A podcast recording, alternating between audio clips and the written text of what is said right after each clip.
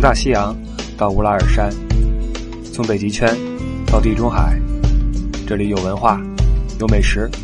还有不一样的精彩。二零一七年，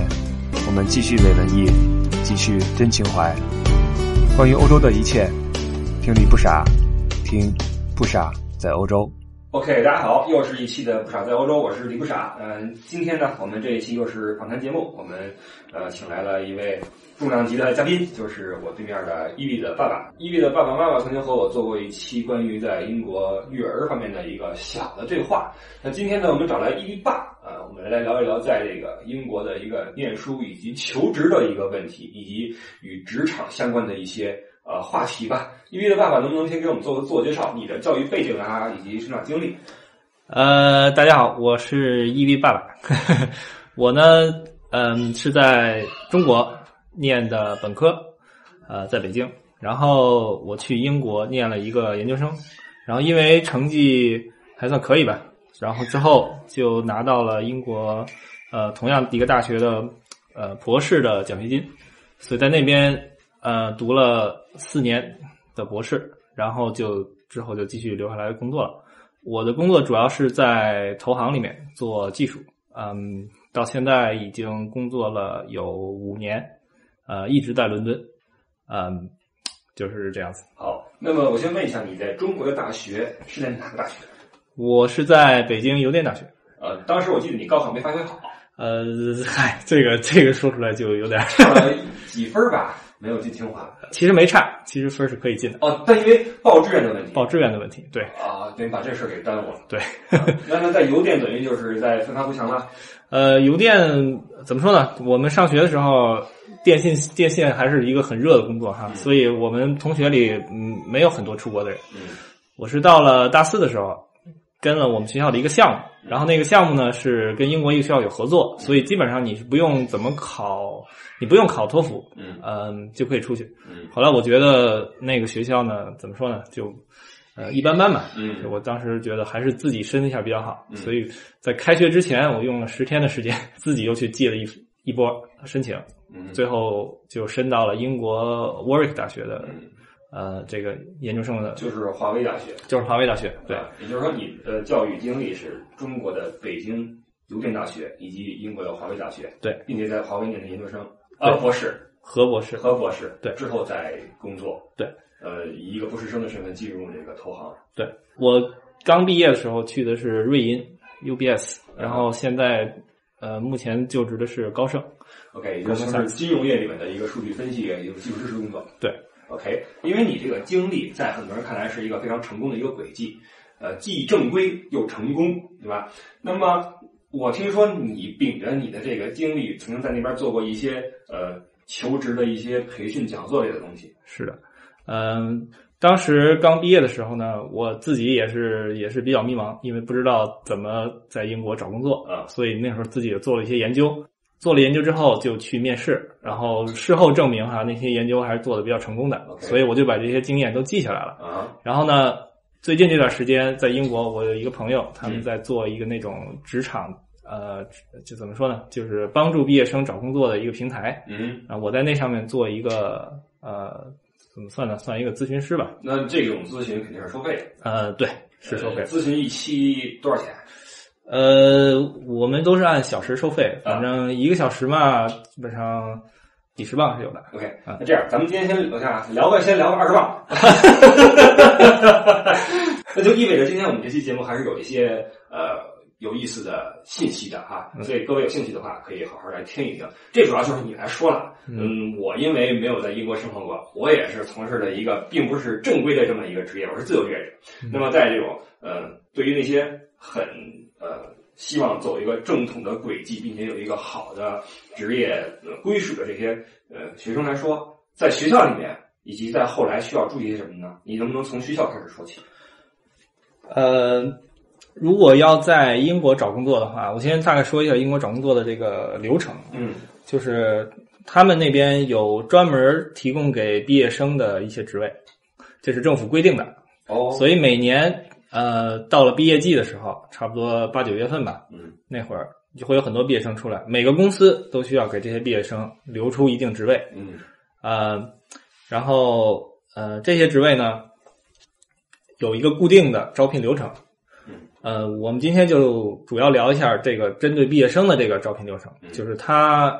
都有什么步骤，然后它需要看重你的什么技能，嗯然后你需要怎么去准备。嗯我觉得这些技能，嗯、放眼全世界应该都是通用的。 ，OK，对，因为我呃不光是在欧洲公司，也在美国公司做工作过，我看这些都是差不多的。啊哈，如果我们从学校开始说呢，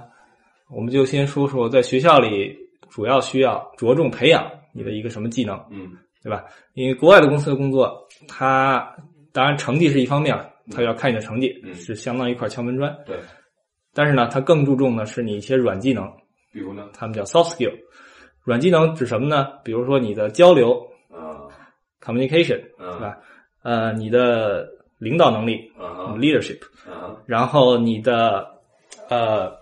管理时间的能力嗯 （time management），这个是非常重要的。嗯呃，包括你的团队合作能力，嗯你的 teamwork spirit，嗯，呃，主要这是四方面公司最看重的技能。那这些技能你当时在中国的学校在念书的时候有培养过 吗？呃，怎么说呢？我没有特地的去培养过，因为学校并没有强调这些事情。国内大学比较注重分儿，考试过了就考，试过啊，对，嗯、他的职业培训并没有那么完善，嗯所以在刚毕业的时候出来，学生可能就会比较迷茫。在国外的一个好处呢，就是他到你最后一年的时候，他会有很多这种职业培训的课程，当然都是免费的啊嗯，就提供给学生。他有专门给学生的就业指导中心，嗯学生呢可以进这个就业指导中心去练习你的面试，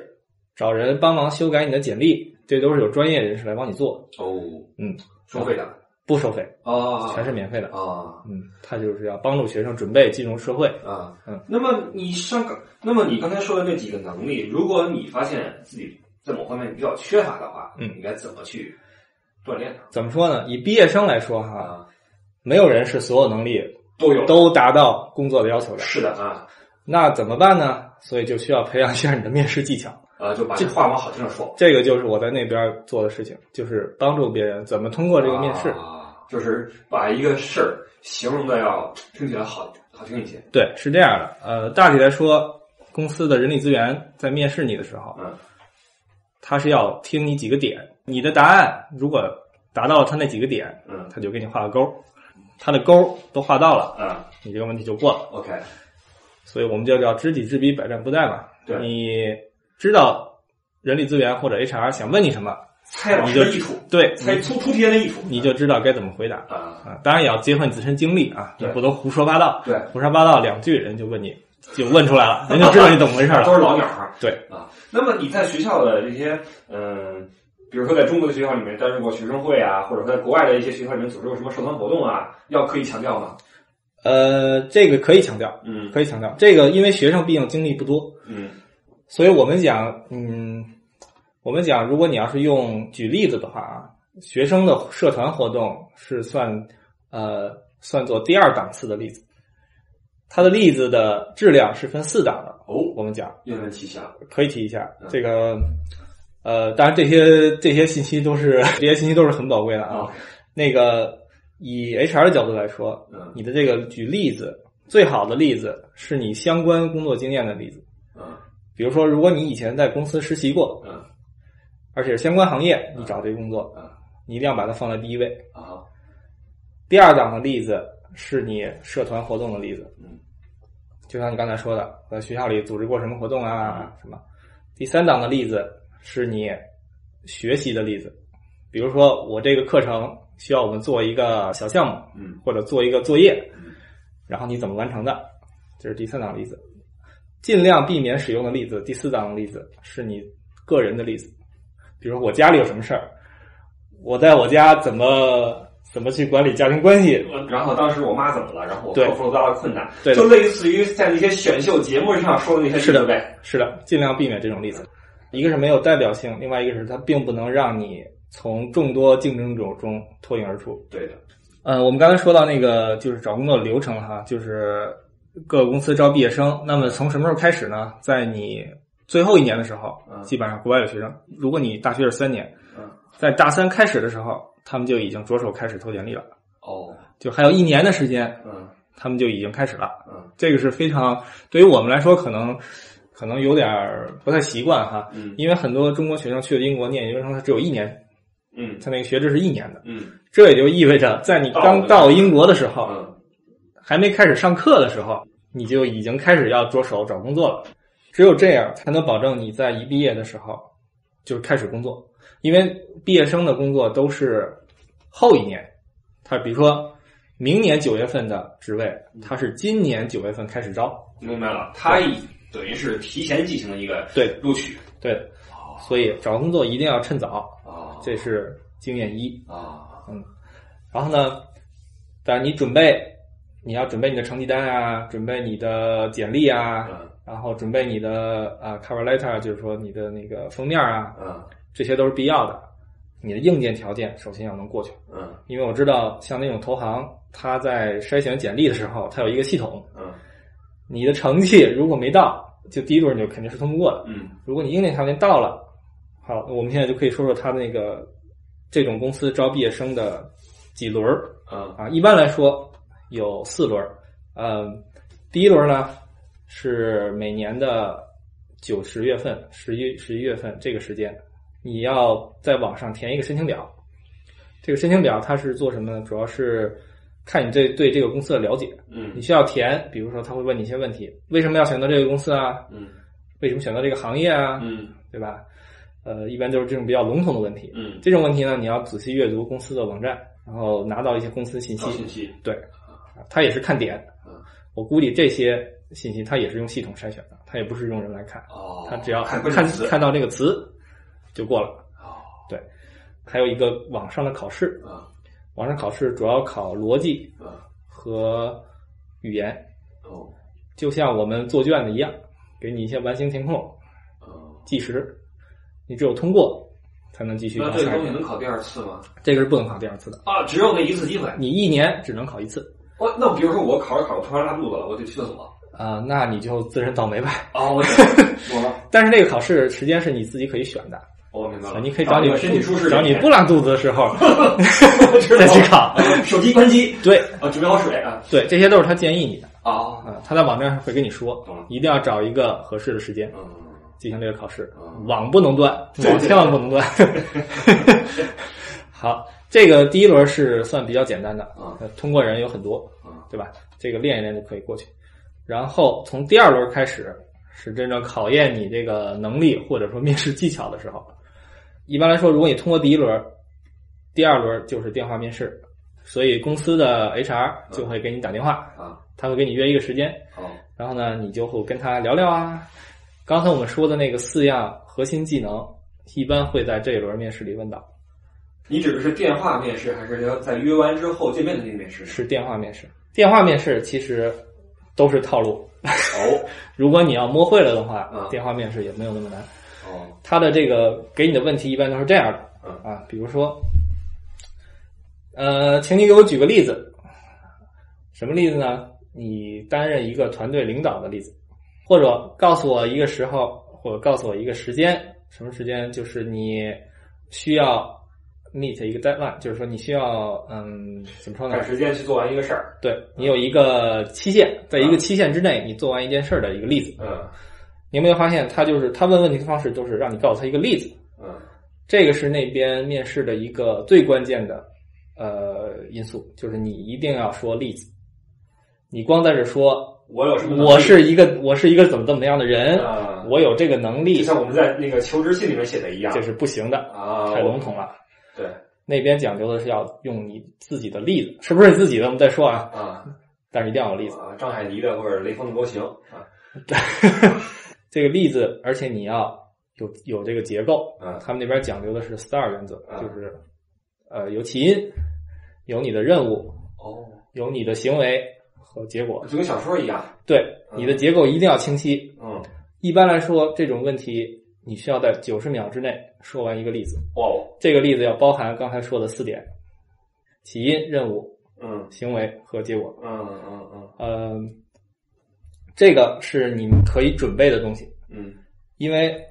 比如像我培训的时候，我会把他问到有可能涵盖的所有技能，我会给他们列一张表。当时我自己也是这么准备的，嗯每一个技能后面都会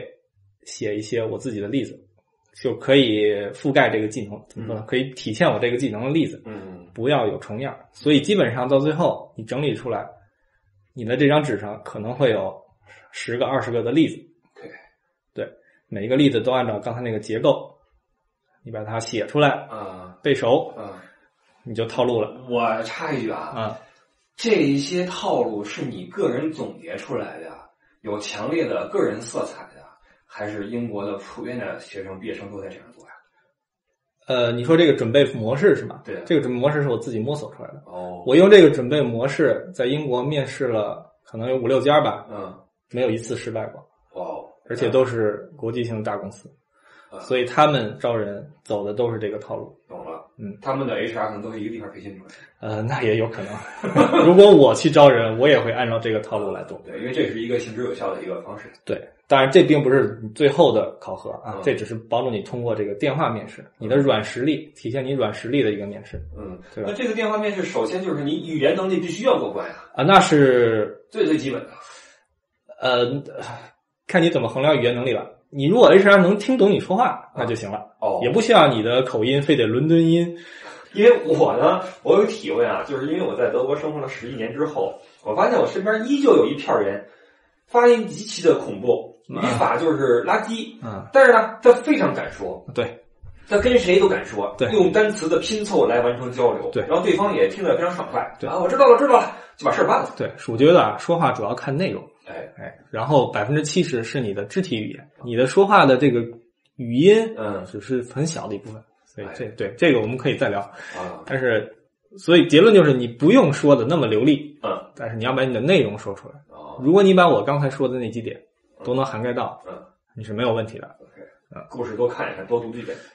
对，啊，最好用你自己的例子嗯，例子档次我刚才也说过了，嗯，应该最好用什么样的例子，嗯，最最差不要用什么样的例子，对吧？呃，所以这是电话面试啊，电话面试一般它都会持续半个小时，哇，问你五到六个这种问题，他打电话一般都什么时候啊？你可以跟他约，哦，懂了，你自己来选，啊一定要选一个没人的地方，啊，肚子没有不舒服的时候，对，嗯手机信号满格的地对啊方，对，线别断了，手机充好电，嗯，你就等 着吧。对，其实还是蛮紧张的。嗯，死神来电的感觉，对，就是这样。然后基本上，如果是公司比较好的话，他的 HR 反应会很快，嗯在你面试完了一天之内就会告诉你结果是过啊还是不过。哦，懂了，如果你过了第二轮，下面是最关键的一轮，就是他们叫评估中心嗯 （assessment center）。嗯评估中心是怎么回事呢？我不知道国内有没有这种啊，我因为我好久没在国内找过工作。嗯呃，叫叫一群通过第二轮的人去他们公司，把你关在一小黑屋里，一天嗯，做各种各样的任务，基本上有有会有五轮任务，嗯呃，不一样的啊，呃，其中包括有那种面对面的面试，有做演讲，然后做呃群组讨论，嗯然后做一些测试题，还有写一篇文章。这是我当时在苏格兰皇家银行面试时候的套路。然后，如果看你面试的职位，如果像技术性的，它有可能还让你写个程序什么的，这种就要看你的具体职位了。啊，但是大概来说，毕业生来说，嗯、就是一般比较笼统的就是这些嗯啊。那一天是非常紧张的，基本上到了一天过后，你这个脑子就不快转 了快属于快爆炸的这种状态。那一天是不是也是从早到晚充满了竞争意识的一天？就是竞争意识，因为你知道你是跟你同组的这一堆人竞争，有谁能脱颖而出，那就看你那天的表现你。所活，就是这样，在群组讨论里边体现的特别明显。这个群组讨论，其他的我觉得也不用说太多，像演讲给你一个主题，对，反正也是自己的事儿，是你自己的事儿，对面试自己的事儿，对，做测试自己的事儿，嗯写文章自己的事儿。嗯但是这个群组讨论是这样的，你们分一个小组，给你们一个主题，嗯或给你一个材料，嗯让你做一些分析。从分析的时候，你们小组就要在一块儿讨论，然后最后呢，你们要得出一个结论，给你一个给你限定一个时间，比如十分钟，你需要在比如说一群考官面前，你们需要发言。当然，从一开始考官就会在边上坐着，嗯所以这时候呢，如果你不说话，就完了。你是肯定过不去对的，起嗯，是肯定过不去的。但是你要胡说八道，也肯定是过不去的。 所以你要说，而且还要聪明的说。对，这里边就有一些窍门儿，因为这里面我觉得就很难，因为对有很多人是不是你控制的？对是随机的，对讲话的时机、讲话的内容都在变，对，就像战场上的瞬息万变的形势一样。因为你不能控制你的对手。对的，你有他可们能有自己的气场，有对自己的眼神，对，你会不会被他们干扰、被他们影响？会的，你会，你甚至会被他们震慑住，因为会有一些人特别特别能说，特别特别牛。嗯，碰到这种人，你该怎么办？这些都是有策略的。什么时候该你该说话？你说话的时候还不能打断别人。群组讨论的时候，这个状况是瞬息万变，所以你只能以不变应万变。 有些窍门吧，呃，然后这一天叫评估中心，这一天过了之后，也会一天之内告诉你结果。如果你这一轮过了，基本上你拿到这个 offer， offer 就八九不离十了。嗯，他一般还会有最后一轮 offer 是跟你们组的人见面，和大头见面单聊，嗯，所以之前都等于是你的技能嗯，对？吧？考验你的技能，嗯最后一轮的时候是看你的人品，或者说你的为人，因为你要跟人的工作，最关键的是人得喜欢你，喜欢你，对，所以对你跟你需要组组里人见一波面，人家觉得你这个人还不错，嗯可以聊一聊，嗯可以一块儿喝个酒，嗯人家就会要你。 ，OK，越好的公司，这方面要求越高。嗯比如说我在面高盛的时候，我前前后后过了八个人，我知道我们那边有面过二十几轮的人，天哪，对，一轮一轮的面，呃，听起来比较吓人哈。不过如果你要是有充分准备，其实也还可以，就一步一步走呗。，对，一步一步走过来也还可以。这些事情对我这种从事自由职业者的人来说是非常难以想象的，因为我们就是，唉，没有经历过这种大浪淘沙的这种感觉啊，跟人竞争的感觉。为什么做一个自由职业者，也是出于一部分是出于想避免这种竞争，觉得这样的话确实压力很大。呃，反正压力是是比较大，但是其实这也是第一种往前走。我能做自由职业者，都是有一技之长。像我们这种没有一技之长的人呢，只能去跟 大部分人一块儿去竞争。哎，你的这个采访能力果然很强。 那以我对你的了解啊，曾经你是一个性格其实比较木讷的一个人，呃，是的，也不怎么爱跟人说话。呃，是的，那你如何做到在职场上可以八面玲珑，不论是大头还是同事都可以喜欢你呢？其实我是一个闷骚的人。 其实我我现在也并没有做到完全的如鱼得水，嗯因为毕竟在老外的公司里嘛，嗯你跟人的文化还是有所不同。对，所以，呃，你要说那种八面玲珑哈，啊，像我这种做技术的，嗯也也没有做到很完美，但也没有必要，也没有毕必竟要是做技术的，做技术的，你只要把你的活儿做好，对，然后跟同事差不多和谐一下，啊对吧？？就行了。啊，就可以了啊，因为我也不是做公关的，我也不是做销售的，对不对？你要是做那些，你确实需要那八面玲珑人精儿啊，对对。当然，我工作中也会跟那些人打交道，嗯也也有体会。嗯，那个技能，反正如果你不是天生的，你确实需要苦练。其实，如果我们只说找工作的话，可说的还是蛮多的，但是就是那就涉及到比较细节了。我觉得这些东西都甚至可以写本书了。你写成这本书的话，会非常有用曾子墨不是写了一本那个墨迹，就是他在摩根斯坦利啊找工作，啊！然后在投行里边，投行部，他就在投行部，然后做，反正卖的挺好的。对啊，那你完全可以做一个，你口述我来写。反正怎么说呢，在国外工作，嗯，压力会比国内可能稍微小一点。为何呢？呃，就是人际关系没有那么复杂，嗯就是你不用一天到晚去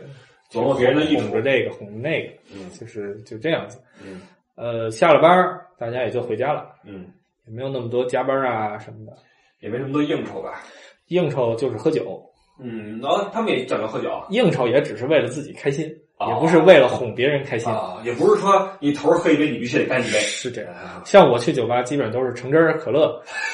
所以他们看着我，其实也不怎么想理我。你这属于不会做人，你就别混了，一辈子挣不起来啊。 你在中国混的话，你就得啊揣摩别人的意思。对，这也是西方或者欧美他们职场的一个优点吧，或者说非中国传统职场的一个优点吧。对，对，呃嗯、然后大家呃，国外职场呢，大家互相都宽容，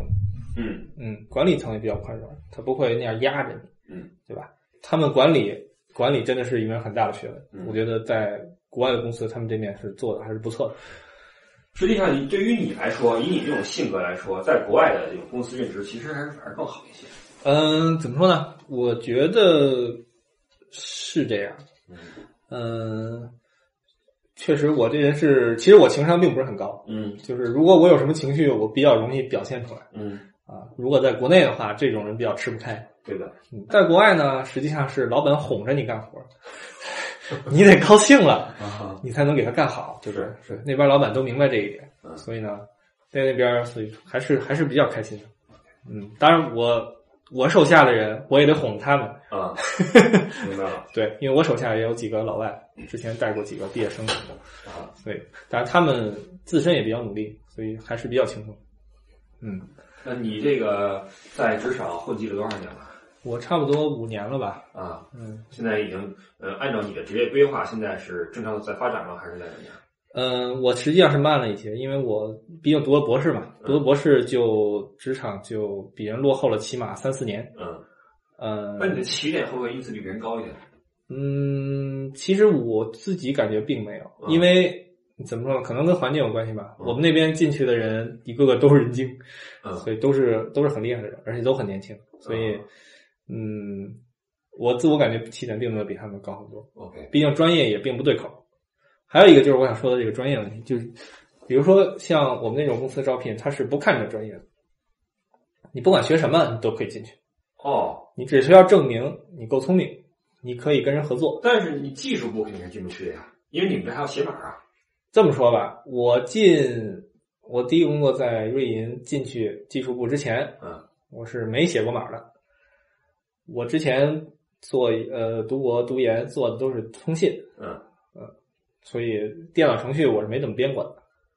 但是也没关系，他相信你的学习能力，你只要能证明你学习能力，进去之后现学现学，我就是进去现学。啊嗯，包括现在到了高盛，他们有自己的一套语言，嗯，其他地方都没有啊。所有人进去都是现学，嗯哦， 都是聪明人，实际上。呃对，是哇，你是你在那里面是真的能见到很多很多聪明的人，而且他不光聪明，他还努力，对，他会并令人感到压力很大吧？呃压力是蛮大，不过你只要找找好你自己位置就好。它的淘汰机制怎么样呢？它的淘汰机制还是蛮残酷的。在瑞银还好，在高盛是比较夸张。我们去年一共裁了三波人，我就眼看着边上的人就一个一个就就走了。啊，呃，在瑞银时候，我当时见过裁一个人，嗯，那会儿我们有一段时间需要剥离核心业务，嗯然后就整个一个部门都裁掉。然后那天早晨，所有员工来了公司，就是那个部门的员工来了公司哈，嗯，就不让进楼了。他有一个专门的通道，磁卡就失灵了是吗？磁卡失灵那是肯定的，有一个专门的通道，啊进了公司通过这个通道进一个电梯，啊电梯直接送你到四楼，啊！出来之后就小包袱是出来之后就是 HR 的办公室，你进去就直接跟 HR 谈你的，嗯，怎么说？我们那善后问题那边叫 package，啊就是给你的补偿吧。啊！完了之后就可以直接走人了，提前没打招呼嘛？提前不会给你打招呼的，那边是很残酷的，裁人的话，尤其是尤其是投行。哦，是这个样子。对，如果你要自己辞职的话，有的地方需要提前一个月或者提前三个月交辞职，看你的职位。但是如果他炒你的话，是肯定不会跟你打招呼的。这个如果被炒的话，这个精神状态会不会比较萎靡？当天嗯、被炒肯定是个打击嘛。对啊，嗯、不过当然那边你要是被炒的话，就继续找工作就是了啊嗯。就也呃也但是以高盛的人的能力，找到下一份工作也不会很难，也不会很久。啊那是不会。对，像我们那边被炒的人出去之后，工资肯定都更高， OK，就是很快就找到工作。嗯嗯嗯，毕竟都是牛人 嘛。对他们那边人还是可以，呃，但是嗯反正是个打击吧。对，呃，像我，因为我有家有孩子，嗯所以我在那边也一直买失业保险，或者以防万一。啊，已经交了好几年了，结果这钱也是白交，啊 希望他一直是白交。希望一直是白交，反正也有不少钱的。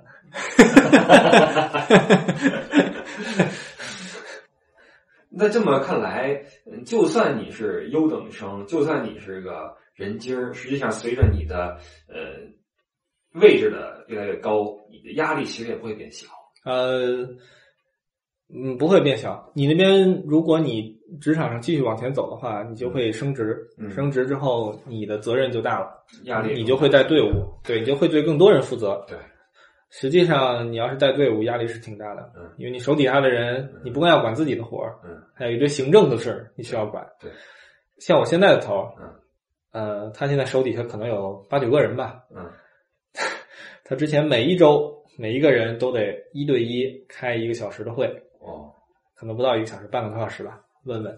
哎呀，怎么样啊？心情还好吧？ 干活干的还舒坦吧？啊，你想想，九个人，每个人开半个多小时，一天多出你一天才有多长时间，是对不对？然后你还有一些其他工作上的会议，这个只是私人会议啊嗯，还有一堆其他工作上的会议，忙死了，所以非常的忙。对，所以你一定就像我刚才说那些软实力，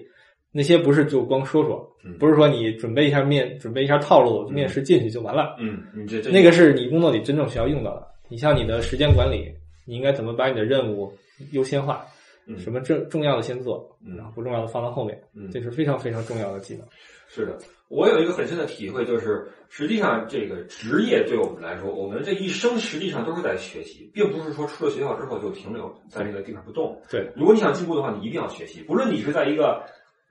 唉你像你这样一个投行工作，或者说像我这样在一个自由职业者的身份在工作，你都要去学习。是的，这是肯定的。你说不断学习，这个我特别有体会。嗯我现在有点老了，有点学不动了。像我那些同事，那些二十出头的那些就进入高盛的那些年轻人，啊他们进了高盛之后，不停的在考试，嗯，不停的在考试，考那个技能，对拿本儿，对，各种认证。嗯我们组一个罗马尼亚的女生，嗯每天早晨八点到公司，嗯下午呃五五点四五点钟走。嗯我说你这么早回家干嘛呀？嗯他说我要回家去复习看书。嗯，回到家就开始看书嗯，看到晚上十点多睡觉嗯，每天都这样子。这个就牵扯到一个另外一个问题，就是我刚才想说的第二点问题，就是你的学习方法和能力问题。因为我吧，就是在我要处理更多的信息的时候，我就会变成迟钝了。比如说你想写个故事，或者说你在看本书的时候，它这书写的比较乱，它书写的是一会儿这儿一会儿那儿跳的很厉害的时候，你想总结的时候，你一根笔一张纸就不够了，你就不知道怎么用多维的方法把它给总结出来。所以在学校的时候，实际上我们总说分儿分儿分儿，实际上我们学的是一种学习能力。是这样，是这样。不过像你刚才说的那种书，你确定他那个书写的没问题 吗？这倒也是。所以有的时候啊，我们说善始善终，但是我后来总结出一个规律：不论是一本书还是一段感情，你未必要善始善终。如果你觉得它不对了，不论是书还是感情，你都可以把它断掉。我对我觉得吧，就是你人成熟的标志就是你学会取舍，哎就，是你知道什么东西对你重要哎，什么东西对你不重要。你觉得你看这本书，嗯，我觉得我花这个时间不值得，嗯，那你就不要再看了。我们总有一个观念就是钱都花了，嗯，但是实际上越看到后来，你也什么都记不住，对时间也浪费了。对，所以说着说着就到了一些高的这个层面了啊，呃，包括刚才你在讲的时候，我在想一个问题，就是我们如此努力的学习念书，像你这样成为一个优等生，实际上是一个有资格在清华念书的学生，然后到了国外又是硕士、博士，然后进到一个好的公司，然后你像你们那种玩家同事，天天回去在考东西，人生是为了数吗？就有这么一个问题：人生是为了数吗？他如此的用功和努力，为的是什么？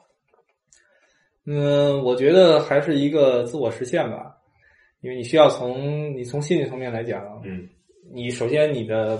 对吧？我们说到那个叫什么马斯洛模型嗯对吧？人有六层需求，嗯那你肯定是先符合底层需求满足了，嗯我的生理需求满足了，嗯我的安全需求满足了，嗯，你需要继续往上，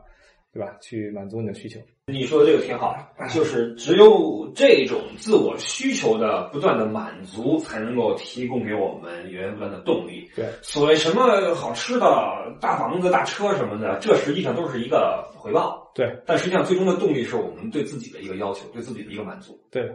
哎，这期节目这个高度还是起来了啊！ 嘉宾不一样，就是咱补四十万给你。 我反正国外生活，你肯定是有你一套，我这边也有我自己的一套，对就是肯定是有很多不一样的东西。是的，嗯，可能英国生活跟德国生活可能还是有点区别吧。我觉得咱们今天这个聊的虽然没有那么的深入哈，但是你还是给我们带来一些实用的技巧，一些呃有用的经验。这个我相信会有很多的朋友听完之后有一些帮助啊，帮助，因为职场的这些东西我是一点儿都不懂的，这个需要呃你以及以后也许有其他嘉宾能够给我做一些补充。嗯，希望每个人都有自己的一个好的人生，不论您追求的是什么，都可以得到自我的满足。有什么要补充的吗？呃，没有，我觉得呃，不傻这个节目办的挺好的，祝这个节目越办越好。好，那就我们就一起进步吧。啊、希望你在到公司高层那一天，我这个节目也可以火起来，与你这个职位相匹配。可以可以， 好，我们感谢伊利爸爸今天抽出时间来给我们上了这个有用的一课啊。呃，大家有兴趣的话，可以在下周日继续关注我李不傻的节目《不傻最后周》线下的互动，可以登录新浪微博艾特李不傻。同时，如果有想联系伊利爸爸的，可以在新浪微博上面私信我一下，我帮你去表达你这个诉求。好，那么感谢伊利爸爸的亲密相助，我们下周再见，拜拜。拜拜。